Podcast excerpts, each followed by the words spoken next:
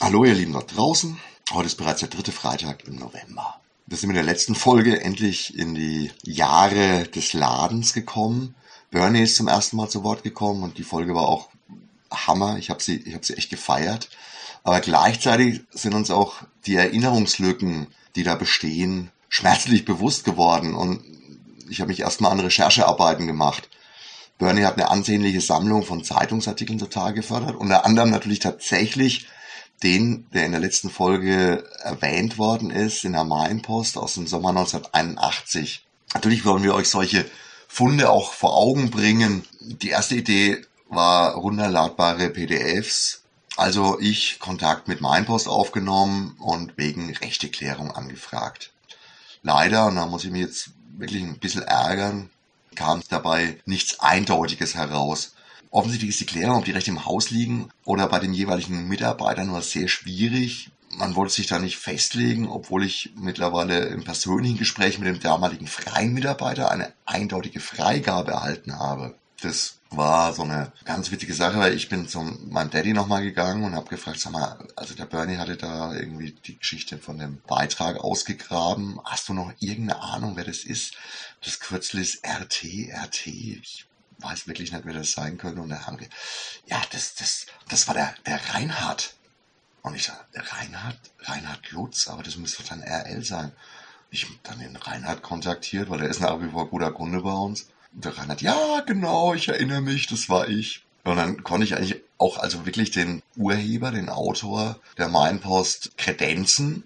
Aber offensichtlich ist es tatsächlich mit den 40 Jahren und damals halt noch nicht wirklich viel digitalisiert und sowas, halt doch schwierig, da an Rechte wirklich ranzukommen. Ich habe es dann aufgegeben. Wenn solche Rechteklärungen derartig schwierig sind, dann wollen wir oder will ich auf unserer Seite auf keinen Fall irgendwelche versehentlichen Fehler machen. Also werden wir im normalen Zitatrecht Teile in unsere Gespräche und Texte einbauen, aber eben kein vollständiges Zitat im Sinne einer Abbildung im Internet machen. Trauen wir uns nicht, ist einfach zu vage und damit potenziell teuer oder mh, hm, schwierig.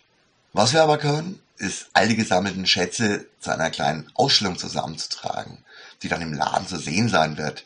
Wie und wann kann man jetzt natürlich noch nicht so genau sagen. Wir wissen ja weder, wie lange diese ganze schwierige Situation mit Corona noch weitergeht, noch wie lange es dauern wird, bis wir mit unserer Sammlung, mit unseren Beiträgen, mit unseren Gesprächen und Interviews irgendwie zu einem Ende kommen. In jedem Fall wird all das, was sich da so ansammelt, als Art Jubiläumsausstellung im nächsten Jahr zu sehen sein. Und das sind jetzt schon echt eine Menge wunderbare Fundstücke dabei der erste Vertrag der teilweisen Abtretung von Ladenfläche zwischen dem damaligen Antiquar und Herrn und Michi. Da möchte ich beim nächsten Mal nochmal drauf zu sprechen kommen. Der erste Katalog von Riedel und Krebs aus dem Jahr 1983 und viele andere bemerkenswerte Stücke, um die ich wirklich sehr, sehr froh bin, dass, dass die aufgetaucht sind aus der Versenkung. Teilweise habe ich sie vom Herrnke, teilweise hat die tatsächlich der Bernie auch gesammelt gehabt. Warum wir das alles derart ernst nehmen und euch nicht einfach ein paar Geschichten erzählen, ja, das beruht wohl auf zweierlei Begründungen. Zum einen sind wir selbst infiziert und wollen einfach Klarheit in ein paar historische Fakten und Daten bringen. Zum anderen wollen wir, dass wenn wir uns schon die Mühe machen, euch auch wirklich Fakten liefern und keine Märchen erzählen. Diese kleine Zwischenfolge ist jetzt ein bisschen aus der Not entstanden, weil durch all die Recherchen und Nebenarbeiten ist echt die Zeit ein bisschen knapp geworden. Und wenn ich selbst einfach nur so vor mich hin blubber, dann klappt es deutlich schneller mit Aufzeichnung und Schnitt. Muss ich wesentlich weniger Zeit investieren. Und zum anderen ähm, ist noch gar nicht so wirklich klar, wer als nächstes zu Wort kommen soll. Ich habe da schon einen Plan, aber so richtig sicher bin ich mir noch nicht, wohin die Reise gehen wird. Wie gesagt, wir befinden uns ja auch erst ganz am Anfang der ersten Dekade des Ladens. So wie es jetzt aussieht, gibt es noch jede Menge Geschichten und Anekdoten zu erzählen, jede Menge Leute, die wir zu Wort kommen lassen wollen und jede Menge Details, die erst im Fortgang auftauchen werden. In Anbetracht der Covid-bedingten Umstände werden wir sobald unser Jubiläum eh nicht feiern können und schon gar nicht am eigentlichen Tag, dem 15. Januar 2021. Also werden wir uns Zeit lassen, ganz gemütlich weiter recherchieren, in aller Ruhe Gesprächspartner auswählen und Gespräche aufzeichnen. Es wird sicher immer wieder mal solche Folgen wie die jetzt geben, die einfach dazu da sind, einen wöchentlichen Rhythmus aufrechtzuerhalten und aber ein wenig entlasten sollen.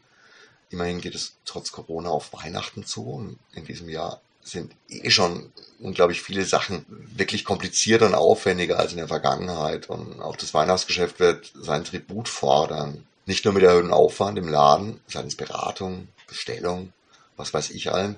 Es müssen ja auch die gewohnten täglichen Tipps für unseren Adventskalender entstehen. Und da tickt die Uhr auch ganz schön. Da fängt der Gerd wieder an zu jammern. In diesem Sinne erspare ich euch jetzt zusätzliches Geplupper, hau wieder in die Tasten für ein paar Artikel für den Adventskalender.